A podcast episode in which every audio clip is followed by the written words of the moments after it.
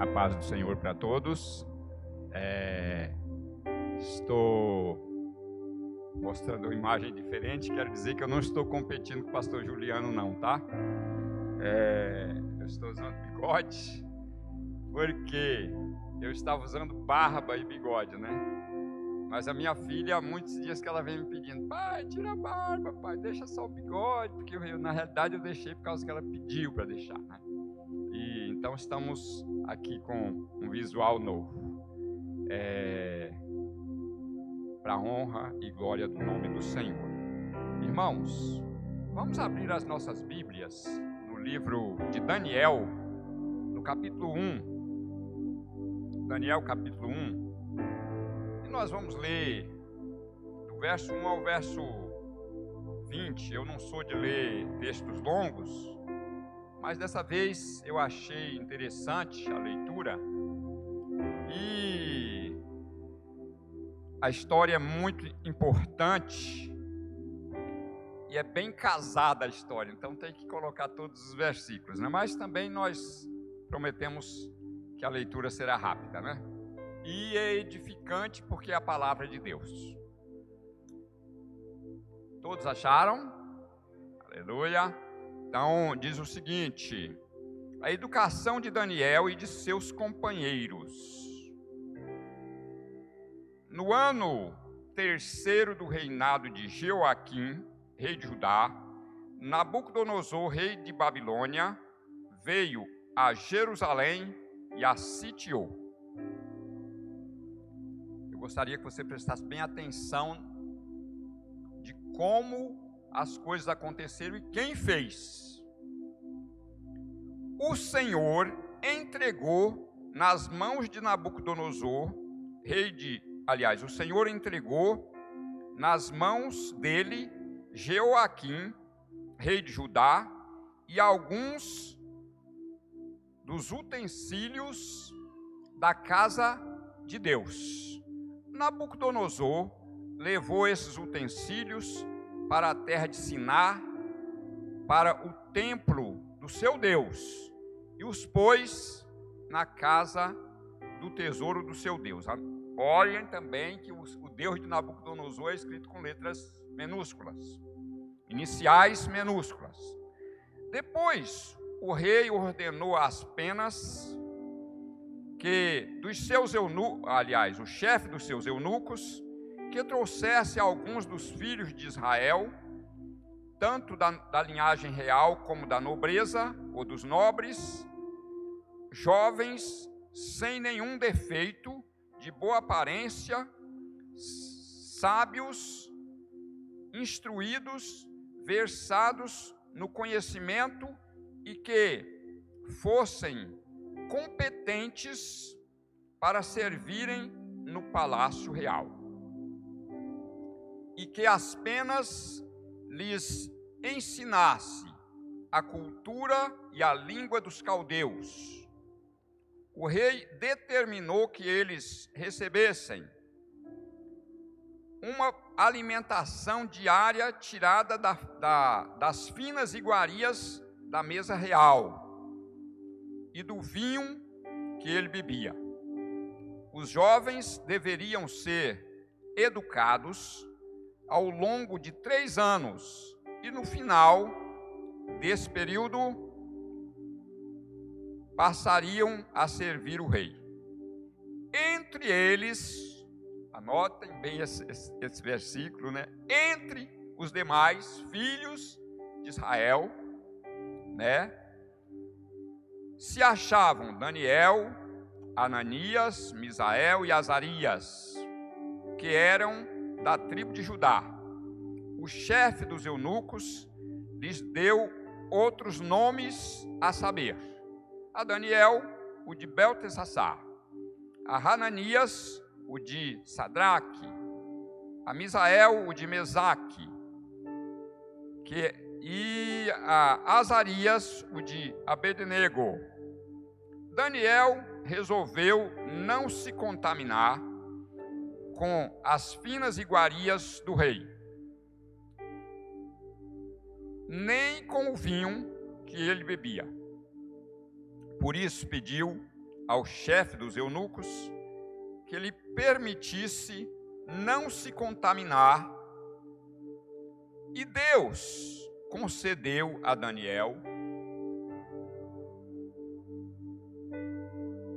misericórdia e compreensão da, da parte do chefe dos eunucos.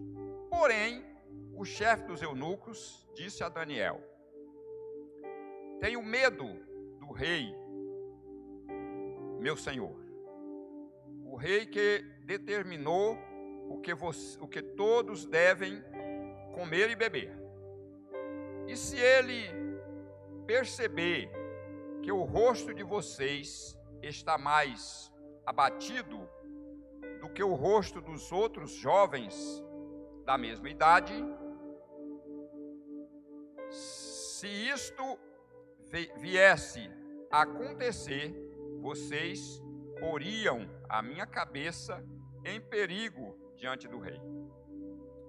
Então Daniel foi falar com o cozinheiro-chefe a quem o, o chefe dos eunucos havia encarregado de cuidar de Daniel, Hananias, Misael e Azarias. Daniel disse a, a, a ele: Por favor, faça uma experiência com estes seus servos durante dez dias. Dê-nos legumes para comer e água para beber. Depois, compare a nossa aparência com a dos jovens que comem das finas iguarias do rei. Dependendo do que enxergar, o Senhor decidirá o que fazer com estes seus servos. O cozinheiro-chefe concordou e fez a experiência durante dez dias. No final, ou no fim dos dez dias, a aparência dos quatro jovens era melhor e eles estavam mais robustos do que todos os jovens que comiam das finas iguarias do rei. Com isso, o cozinheiro-chefe tirou deles as finas iguarias e o vinho que deviam beber e lhes dava legumes. Ora, a estes quatro jovens, Deus deu o conhecimento e a inteligência em toda a cultura e sabedoria, mas a Daniel deu inteligência para interpretar todo tipo de visões e sonhos. Ao final do tempo determinado pelo rei, para que os jovens fossem levados à sua presença, o chefe dos eunucos os levou e a, a presença de Nabucodonosor.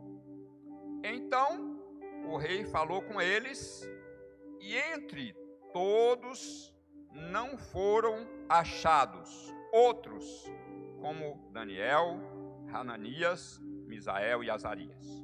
Por isso, passaram a servir o rei. Em toda matéria de sabedoria e de inteligência, sobre o que o rei lhes fez perguntas, os achou dez vezes mais sábios que todos os magos e encantadores que havia em todo o seu reino. Glória a Deus. Amados, o título dessa mensagem são as consequências das nossas atitudes. Então, e a introdução dessa mensagem, ela vai citar exatamente o que o primeiro versículo diz. O texto começa dizendo que no terceiro ano de Jeoaquim, filho de Josias, rei de Judá, Nabucodonosor veio sobre Jerusalém e a sitiou. E Deus entregou Joaquim nas mãos de Nabucodonosor. E não foi só o rei, Deus entregou esses jovens também, muitos jovens, muitas pessoas que Nabucodonosor levou, e os vasos de ouro e de prata que eram do templo de Deus. Então Nabucodonosor pegou essas coisas e levou e colocou essas coisas no templo do seu Deus com letra minúscula, ou seja, da sua imagem de escultura. E isso aí, como que eu vou dizer que, na, que Joaquim tinha culpa no cartório por essa situação acontecer? Jeremias capítulo 36, do verso 20 ao verso 26, vai nos dizer muito bem isso aí. Eu gostaria que esse texto fosse colocado para que nós lêssemos. Olha, Jeremias capítulo 36, versos 20.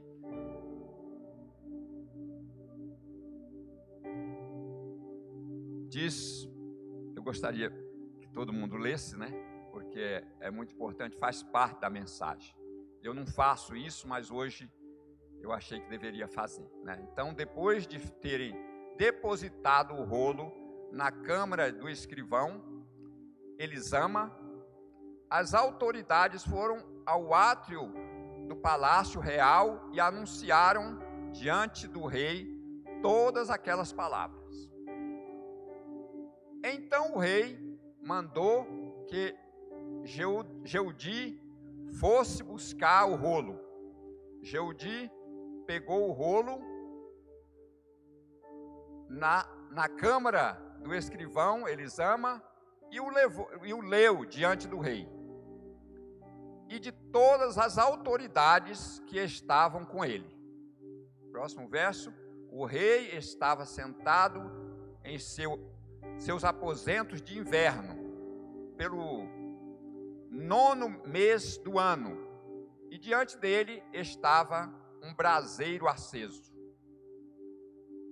Sempre que Jeude terminava a leitura de três ou quatro colunas, o rei do rolo, né? O rei as cortava com um canivete de escrivão e lançava no fogo que havia no braseiro, até que todo o rolo se consumiu no fogo que estava no braseiro. É, ninguém ficou com medo e ninguém rasgou as suas roupas nem o rei, nem nenhum dos seus servos, que ouviram todas aquelas palavras.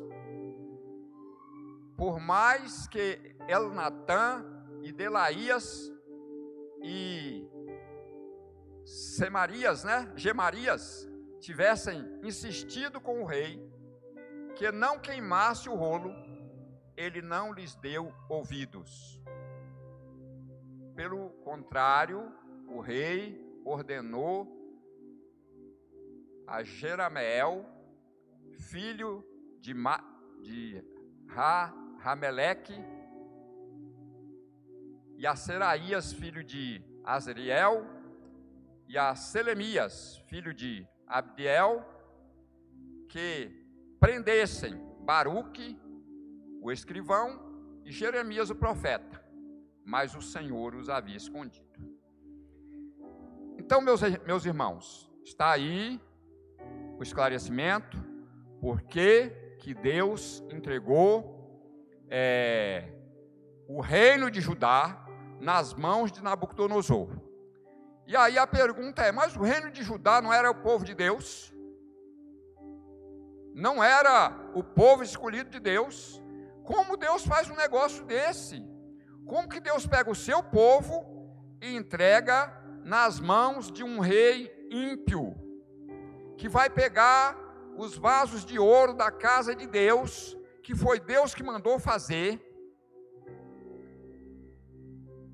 para mostrar a glória de Deus, e vai levar para casa de uma imagem de escultura que tem boca, diz a Bíblia, mas não fala, tem ouvidos, mas não ouve, tem olhos, mas não vê. É importante que se diga isso.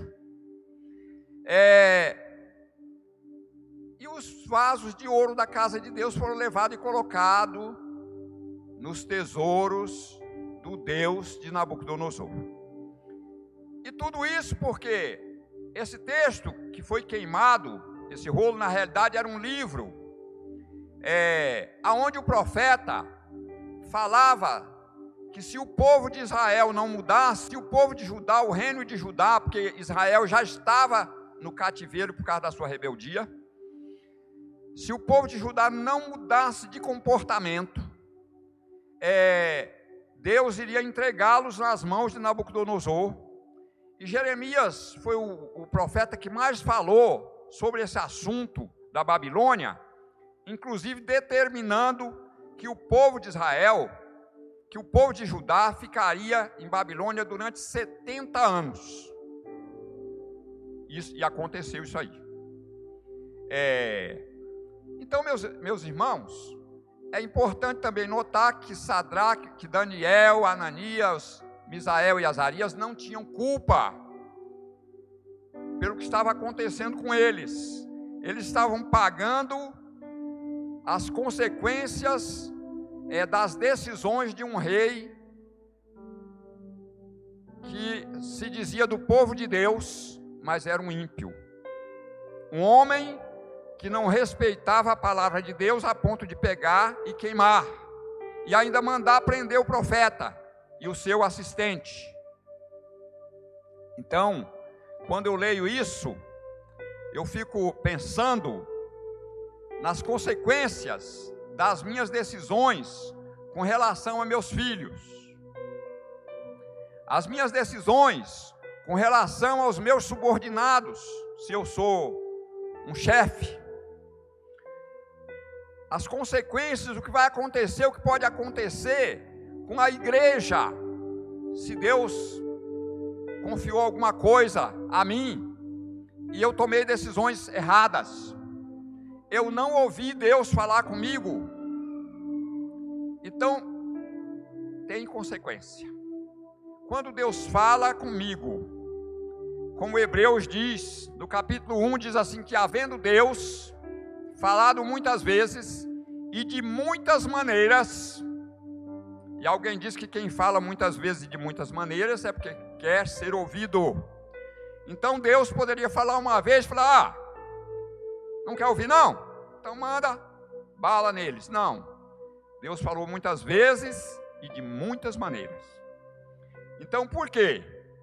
Quando Deus falava com Jeremias, Deus falava assim: Jeremias, vai lá, esse texto que foi queimado, Deus mandou assim: Jeremias escreve, e Jeremias estava preso, então Jeremias chamou Baruque, Baruque escrevia o texto do que Jeremias ia ditando.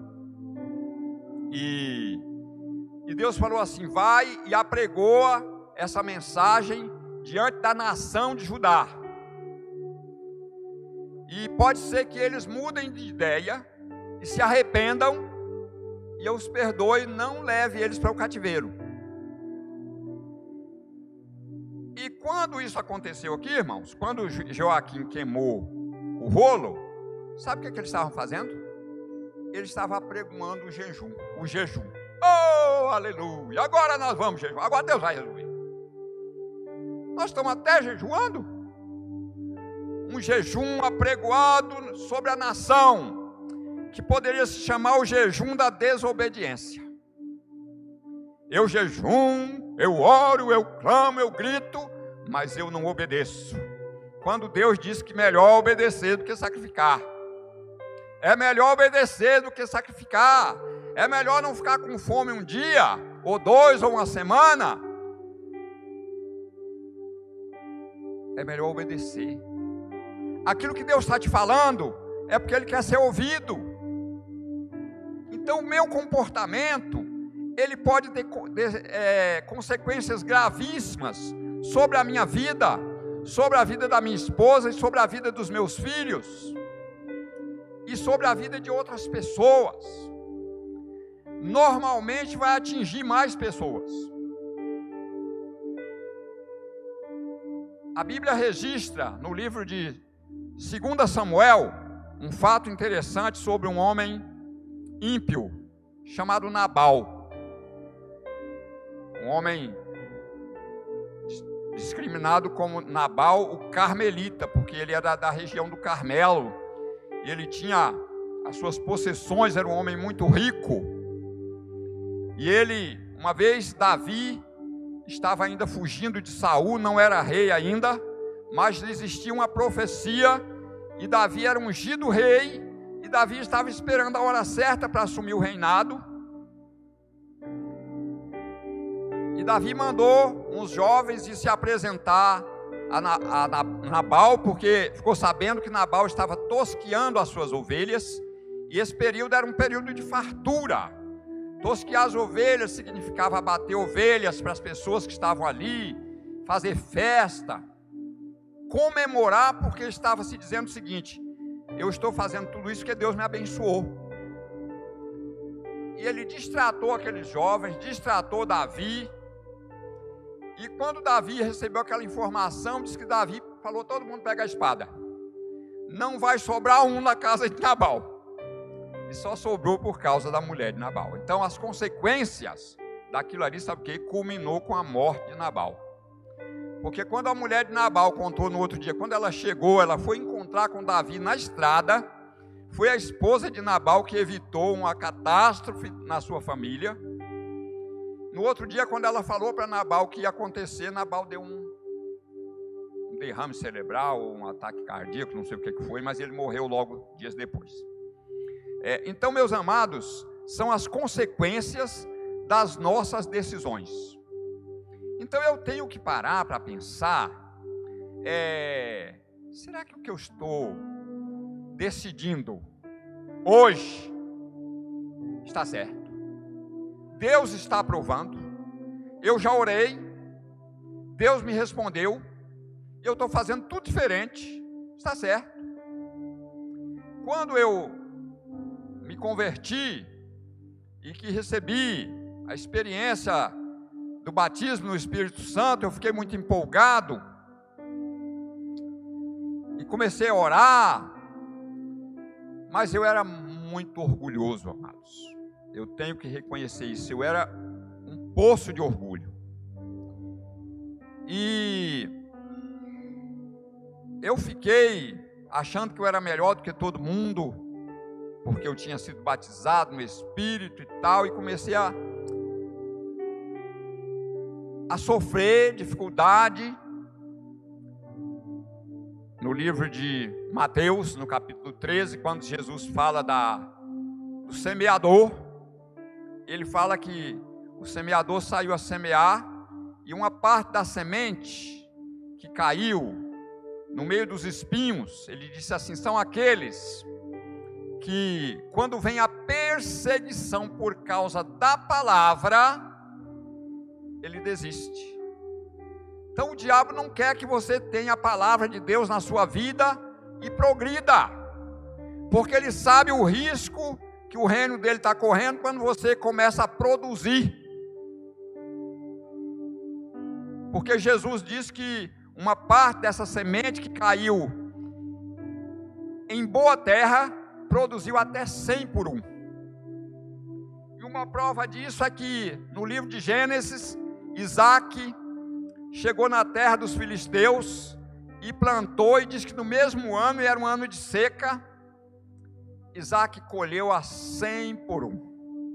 Isaac cresceu tão depressa naquele, no meio daquele povo, que eles começaram a ficar com inveja dele, porque Deus abençoava o que ele fazia, e o que Deus está dizendo para você é o seguinte: vale a pena obedecer, porque Isaac obedeceu quando Deus falou assim: não desça para o Egito, fique onde você está, que eu vou te abençoar, eu estou com você. E às vezes Deus está dizendo: não faça isso.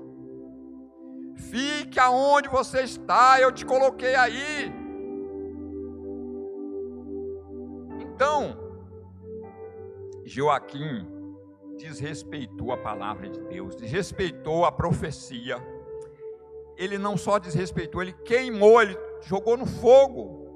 E Deus mandou o profeta escrever tudo de novo. Olha o trabalho que deu, escrever tudo na mão todo aquele livro foi reescrito, porque aquilo tinha que ficar para os nossos dias.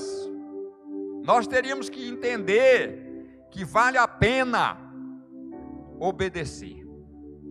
Obedecer a Deus. Então agora se encontram esses jovens em Babilônia, escravos. Então, quando os judeus discutiram com Jesus lá no Evangelho de João, e que eles falam assim: Nós nunca servimos a ninguém, eles estavam mentindo, na verdade, porque eles serviram a Nabucodonosor. Eles ficaram na Babilônia durante 70 anos como escravos.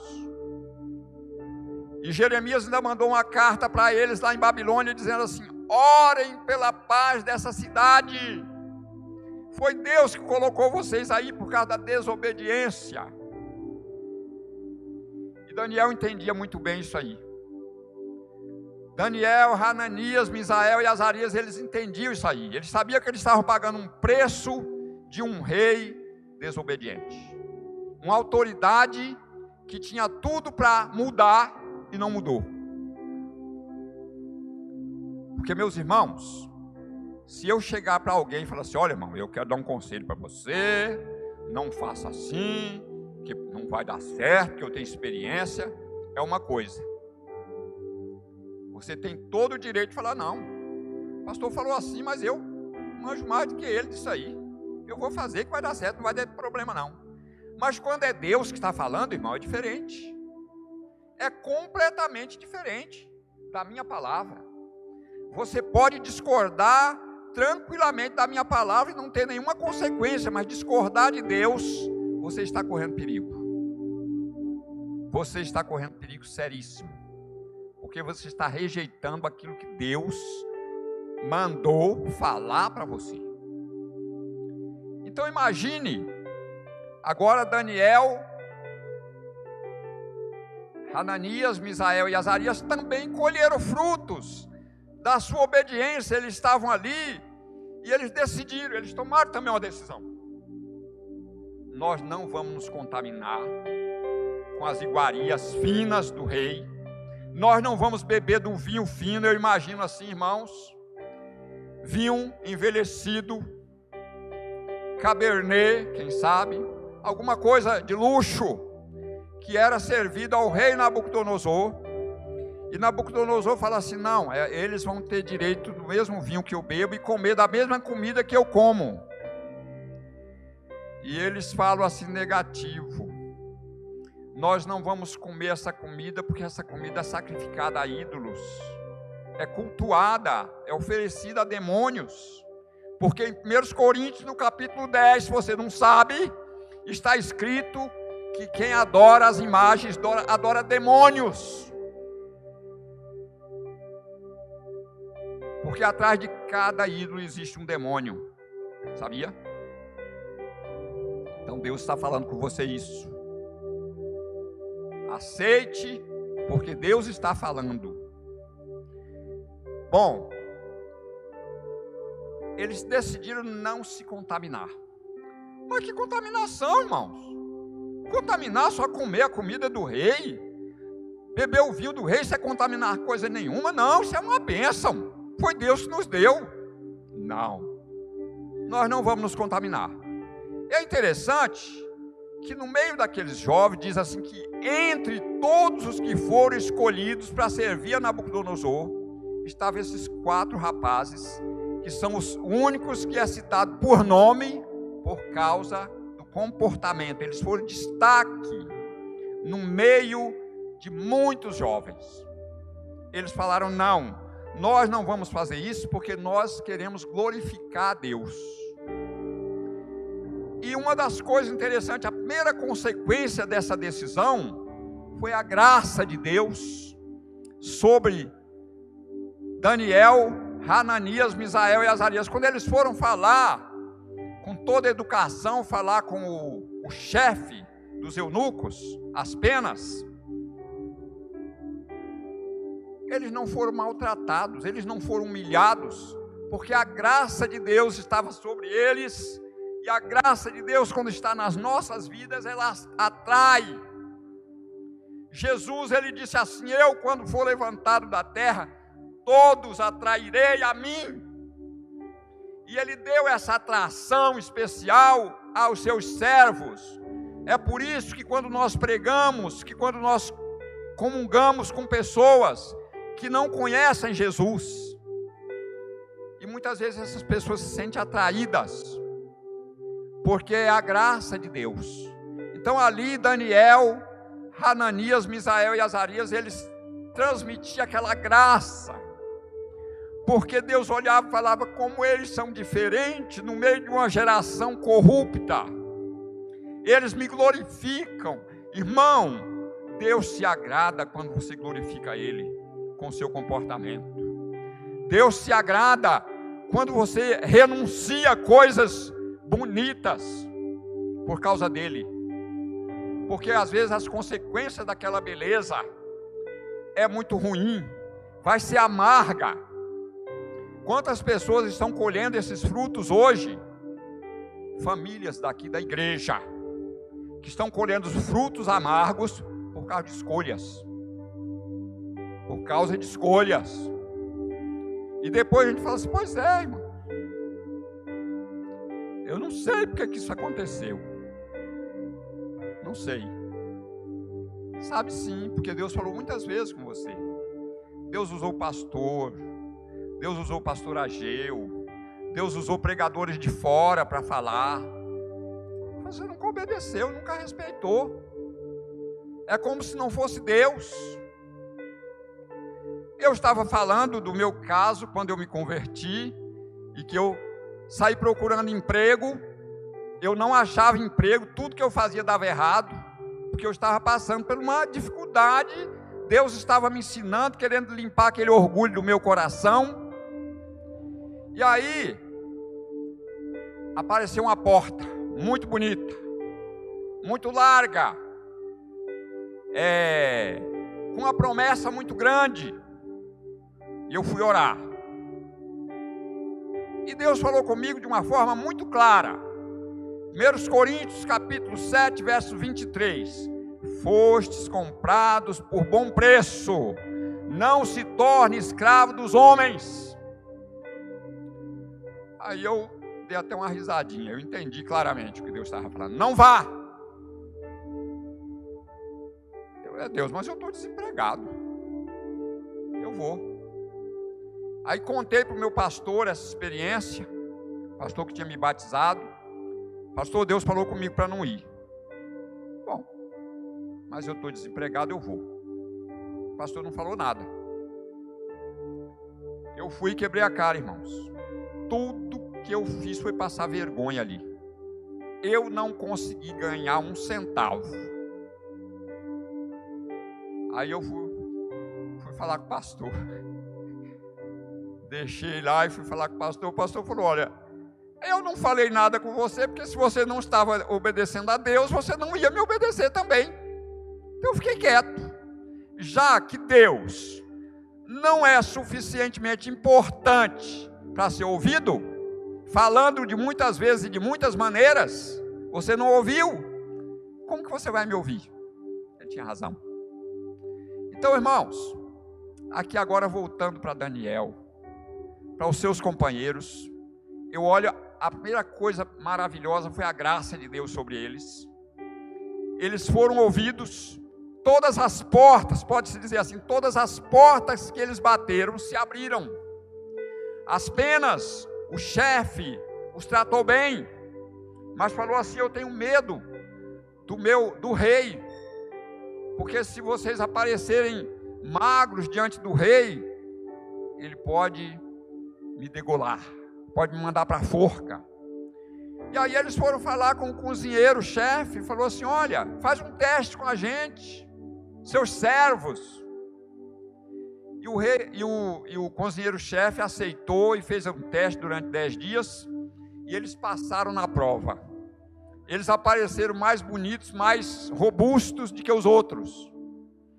Então, eles estavam recebendo a graça de Deus, irmãos. Essa, esse vigor era de Deus. Essa, essa força, legumes, sem carne, sem uma, uma proteína, né? Não tem esse vigor todo, não pode nos dar vigor, mas ali era uma bênção de Deus. Era Deus dizendo assim, era Deus dizendo: Eu estou nessa história, filhos. Fiquem tranquilos que vocês vão ser reconhecidos lá na frente. Quando você decide glorificar a Deus, você vai ser reconhecido lá na frente. Amados, o que, que aconteceu? Quando eles se apresentam para fazer o teste, três anos depois ele se apresenta a Nabucodonosor, e todos os, os jovens também se apresentaram. Mas quando o rei chegou a vez daqueles quatro jovens, eles bateram o recorde de aprovação. Dez vezes mais sábios de que todos os que foram interrogados pelo rei. Os homens eram uma máquina de, de saber, de conhecimento, de inteligência, de capacidade de decisões. E aquilo impressionou o rei. E o rei, inclusive, fez um cálculo: poxa, eles são melhores do que os meus magos e astrólogos e caldeus. Eles são melhores. Mas Deus destacou a Daniel por causa da sua decisão também. Deus encheu Daniel com a capacidade de ouvir um sonho interpretar aquele sonho. Ou alguém chegar e falar: Eu tive uma visão assim, e ele falava: Era isso, é isso. Sua visão significa isso. Isso é interpretação. É um dom de Deus. A Bíblia diz isso. Sonhos e visões. E aí, nós vamos ver as consequências disso. Então, as consequências das minhas decisões, elas podem sim ter efeitos negativos que prejudicam muita gente, mas elas podem sim ter efeitos positivos que abençoa muita gente. Abençoa multidões. E o que, que aconteceu? A primeira coisa que aconteceu, amados, é, eu gostaria de, de, citar alguns versículos aqui, é porque eu, eu sou. No verso é, eu estou olhando aqui as consequências, por exemplo, no verso 9. Deus dá graça. Gostaria que o verso 9 do capítulo 1 fosse colocado aí. Ó, e Deus concedeu a Daniel misericórdia e compreensão da parte do, do chefe dos eunucos, né? Então veja bem, eu quero que os irmãos entendam que o que eu estou falando está na Bíblia. Tá? No verso 17, veja bem. Verso 17. Ora, a estes quatro jovens, eu acabei de falar isso, não foi? Então tá aí. Deus deu a inteligência para interpretar todo tipo de visões e sonhos. Agora o verso 20. Toda matéria de sabedoria e de inteligência sobre que o rei lhes fez perguntas, os achou dez vezes mais sábios do que todos os magos e encantadores que havia em todo o seu reino. Acabei de falar isso, né? Mas eu estou mostrando isso para os irmãos, para que vejam que nós estamos falando da palavra de Deus, tá? Então, aquilo que nós estamos pronunciando aqui é Deus falando com você. É o Senhor falando. Então, e como consequência disso, irmãos, o que, é que aconteceu com eles? Ah, não. Você sabia que Nabucodonosor pegou alguns profetas mentirosos do povo de Judá e sacrificou no fogo, queimou vivo? Sabia disso? Está no livro de Jeremias. Sabia? É, olha bem, irmãos. No capítulo 2, é, o rei teve um sonho, né? O rei teve um sonho. Só que o rei esqueceu do sonho. E o rei chega para os magos, os caldeus, e fala assim: Olha, eu tive um sonho, só que eu me esqueci do sonho, mas eu quero que vocês me digam o sonho e a interpretação. Não, rei. Fala o sonho que nós damos interpretação. Ele falou: Não. Eu não sei o sonho, eu me esqueci o sonho, mas eu quero o sonho e a interpretação. E agora?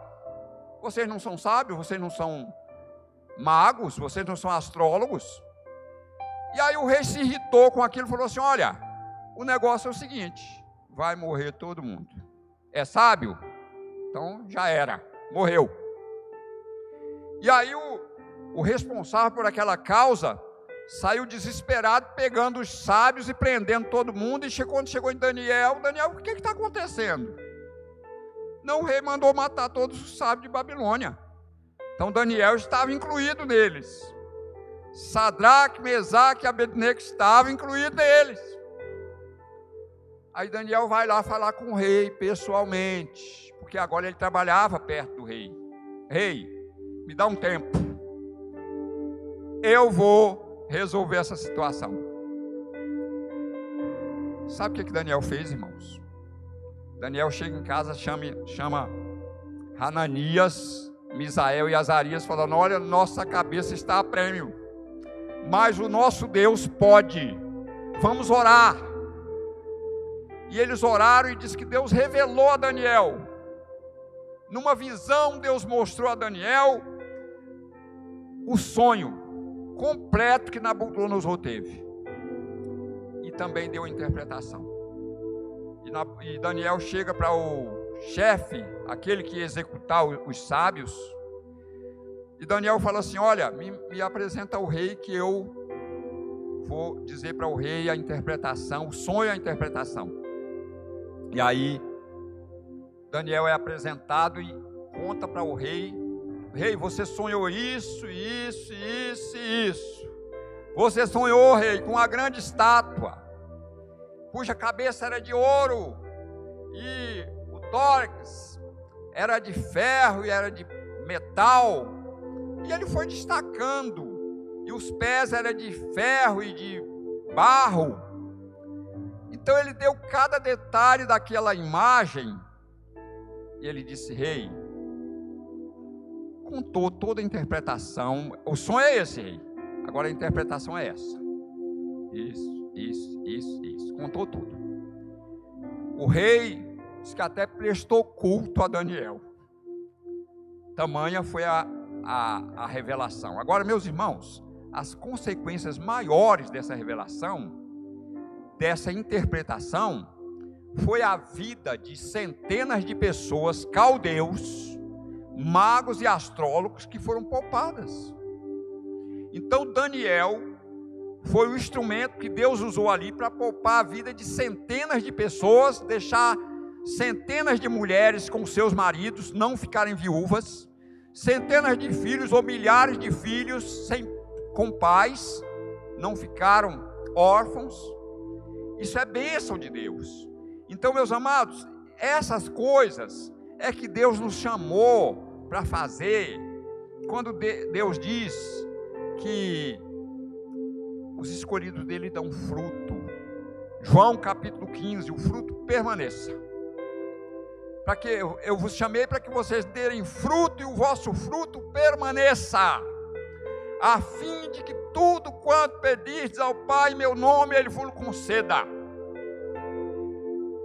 E no versículo 7 desse capítulo 15 de João, Jesus ainda disse assim: Se vós estiverdes em mim e as minhas palavras estiverem em vós, pedireis o que quiserdes e vos será feito. Então Deus está dizendo assim: Filho, é só tomar a decisão correta, que você não vai passar medo.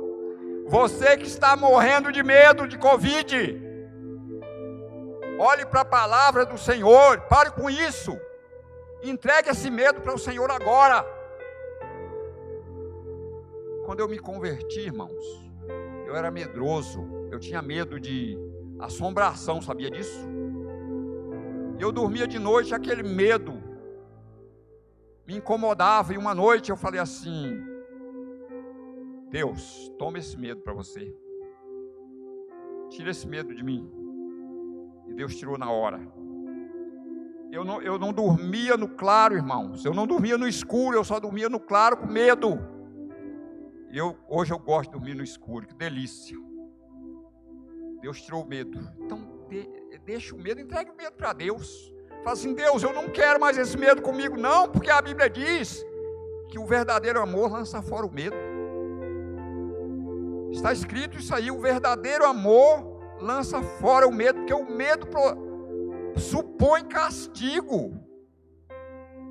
Quando você está com medo, é porque você está com medo de ser castigado. E Deus não vai te castigar, meu irmão, minha irmã. Deus não vai te castigar, não.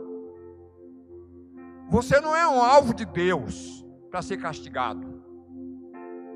Porque você está na graça. Você vive na graça. Então, é, as consequências, irmãos, foi o livramento e não a morte de muitas pessoas. E no capítulo 3, nós vamos encontrar é, uma outra coisa maravilhosa. No capítulo 3, Deus foi exaltado. Sabe por quê? Porque agora chega a vez de Nabucodonosor fazer uma imagem toda de ouro. Não era de prata, não, irmãos. Não era de ferro, nem era de bronze, era toda de ouro. Ela tinha 27 metros de altura. Ela tinha 2 metros e 70 de largura. E era tudo ouro. Impressionante. Muita gente ficava deslumbrado de olhar para a imagem de que Nabucodonosor mandou fazer, e aquela imagem representava o próprio Nabucodonosor. E agora é o seguinte: quem não adorar essa imagem vai ser lançado na fornalha de fogo ardente. E agora? Qual a decisão que eu vou tomar? Olha, imagine Hananias falando com Israel e Azaria. E agora, meus irmãos, o que, que nós vamos fazer? Se a gente não adorar, se a gente não bater a cabeça no chão em adoração, nós vamos morrer. Lançado naquela fogueirinha lá, ó. E ela vai ser aquecida sete vezes mais. E aí um olha para o outro e fala: Não, nós simplesmente não vamos adorar essa imagem. Isso é decisão, irmãos. Não! Apesar da beleza da imagem, apesar do que, a, que a, das consequências que não adorá-la pode produzir, nós não queremos adorá-la porque nós servimos ao Deus Todo-Poderoso. E chegam diante de Nabucodonosor, parece que cresceram diante de Nabucodonosor. Nabucodonosor, nós não vamos adorar a sua imagem, não. Isso é decisão. Se o nosso Deus quiser livrar das tuas mãos, Ele livra. Se Ele não quiser, nós morremos. E aí Deus é glorificado. E eu penso na alegria de Deus, dizendo assim: Filhos, eu estou com vocês dentro do fogo. Isaías capítulo 43, Deus diz assim: quando passar pelo fogo, não te queimarás, a chama não arderá em ti. Quando passar pelas águas profundas, você não morrerá afogado, porque eu estou com você. E às vezes eu não reconheço, eu, eu leio, eu amo a palavra, mas qual o resultado dela para mim? Tem algum resultado? Se eu estou morrendo de medo? Irmão, pare e pensa agora. Você está colhendo o quê? Do conhecimento da palavra que você tem. Você está morrendo de medo. E aí, Nabucodonosor fica muito irritado, manda aquecer a, a fogueira sete vezes e joga eles dentro. E aí quem aparece lá? Jesus. Aparece andando dentro da fogueira, junto com eles. Era um desfile de quatro homens dentro de uma fogueira aquecida sete vezes. Eles estão lá desfilando e Nabucodonosor, escuta aqui. Não foi três homens que nós lançamos dentro da fogueira? Foi. Sim. E a fogueira estava tão quente que os soldados que jogaram eles lá dentro morreram. O calor os atraiu e os matou. Pois é, mas eles estão andando lá dentro da fogueira e tem mais um com eles. E esse um não é natural, é sobrenatural. Esse um é aquele que diz assim: Não temas, porque eu estou contigo. Não te assombre, porque eu sou teu Deus. Eu te esforço e te ajudo com a destra da minha justiça. É isso que Deus diz. E aí, meus irmãos, Nabucodonosor manda tirar aqueles três rapazes. Ah, mas cadê o quarto homem? Não saiu? Não, o quarto homem estava livrando eles. Era Deus livrando. E aí, manda fazer, manda uma, elege uma comissão para olhar, examinar esses homens. E descobriram que a chama daquela caldeira não teve poder nem sobre a roupa deles, nem sobre os cabelos dele, nem um fio de cabelo. E aí, o que que acontece? Olha, o rei fez um decreto dizendo que quem falar mal do Deus de Sadraque, Mesaque, Abednego vai ser lançado, vai ser morto. Isso é quando Deus é glorificado através das suas decisões. Através das minhas decisões é quando eu tomo decisões que glorifica a Deus. É quando você toma decisões que glorifica a Deus.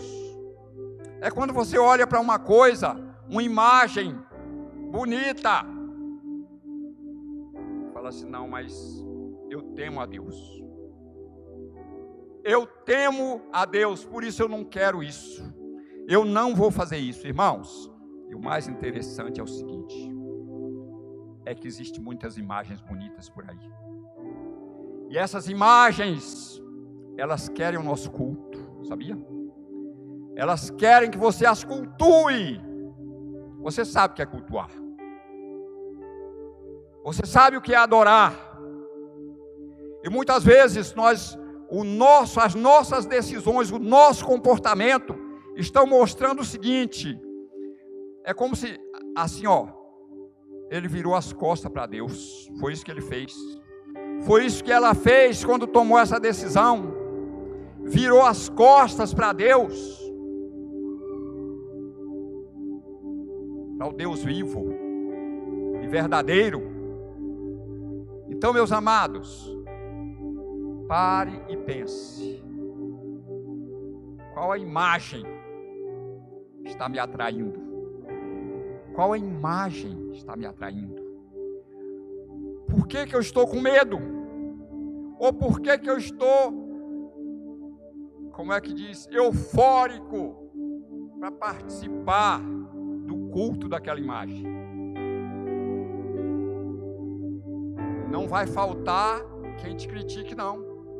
Como chegaram lá na Nabucodonosor.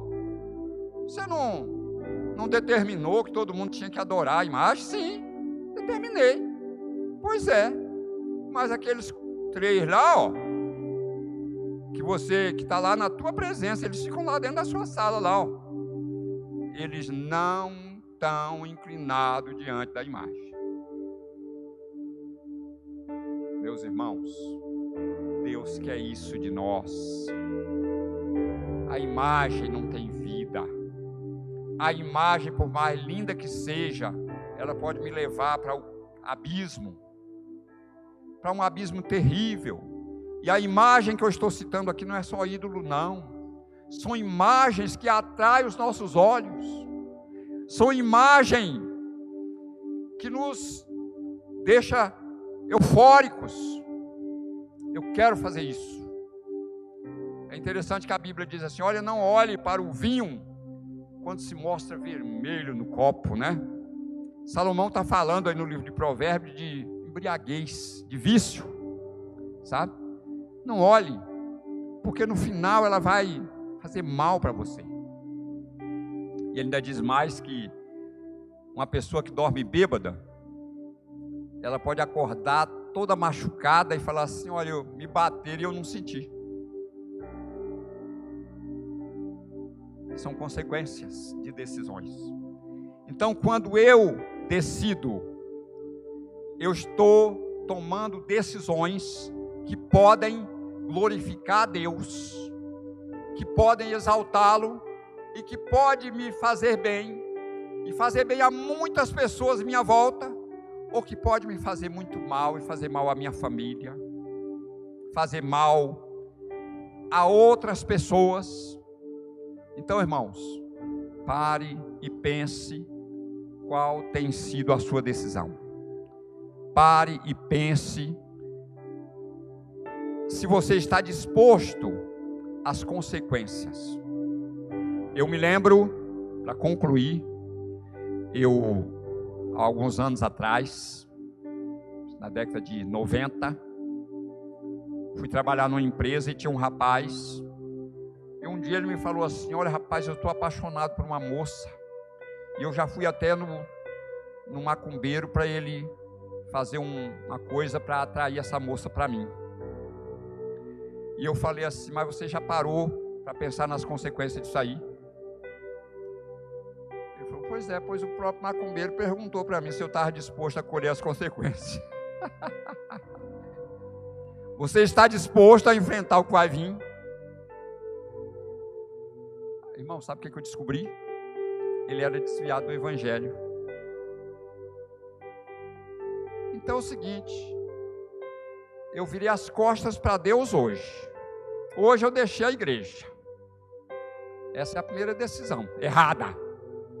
Mas dessa decisão pode vir muitas outras que vai me levar a um lugar de dor, de sofrimento, de angústia. E Deus não quer isso para você, meu irmão.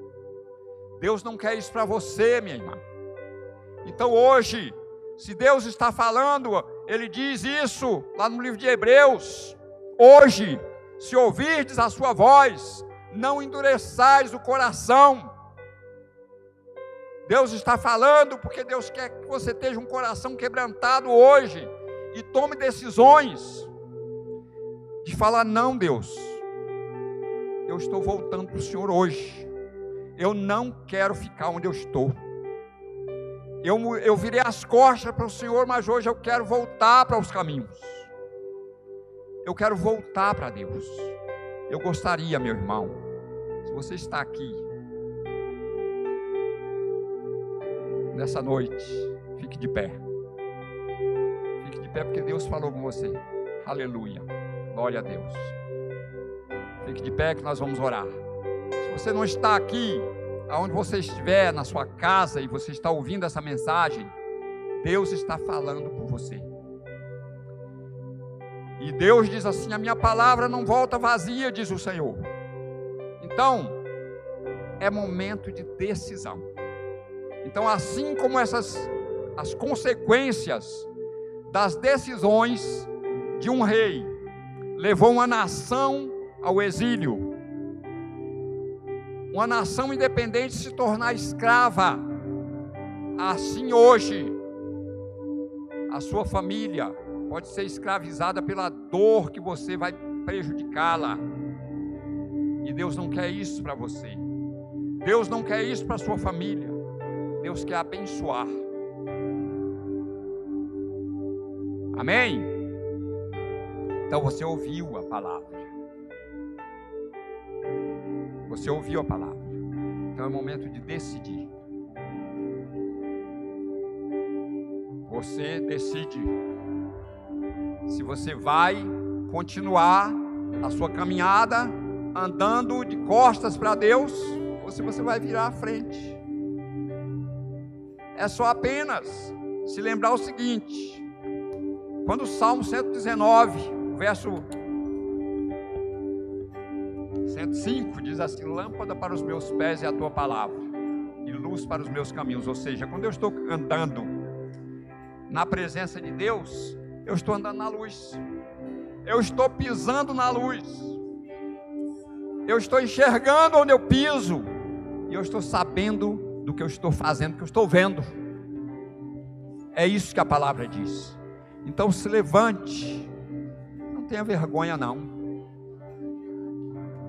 Faça como aqueles rapazes ali de Bandeirantes, muitos anos atrás nós fomos em Bandeirantes, fomos no presídio de Bandeirantes, realizamos um culto ali e uns rapazes se decidiram. E quando foi na noite do batismo daqueles rapazes, eles pediram que queria ser batizado, aqueles quatro presidiários. E aí o, o, o delegado, pediram um delegado crente para ir acompanhar aquela situação, e aquele delegado chamou aqueles quatro rapazes e falou o seguinte: Olha, vocês vão sair daqui algemados, vocês vão chegar lá algemados na igreja, a igreja vai estar cheia, vocês só vão ser soltos para ser batizados e depois vocês vão voltar a ser algemados. Vocês não vão ficar com vergonha? Eles falaram não, porque Jesus não teve vergonha de morrer por nós. O delegado falou: então vocês vão soltos. É decisão, é poder de decisão. Aleluia, glória a Deus, aleluia.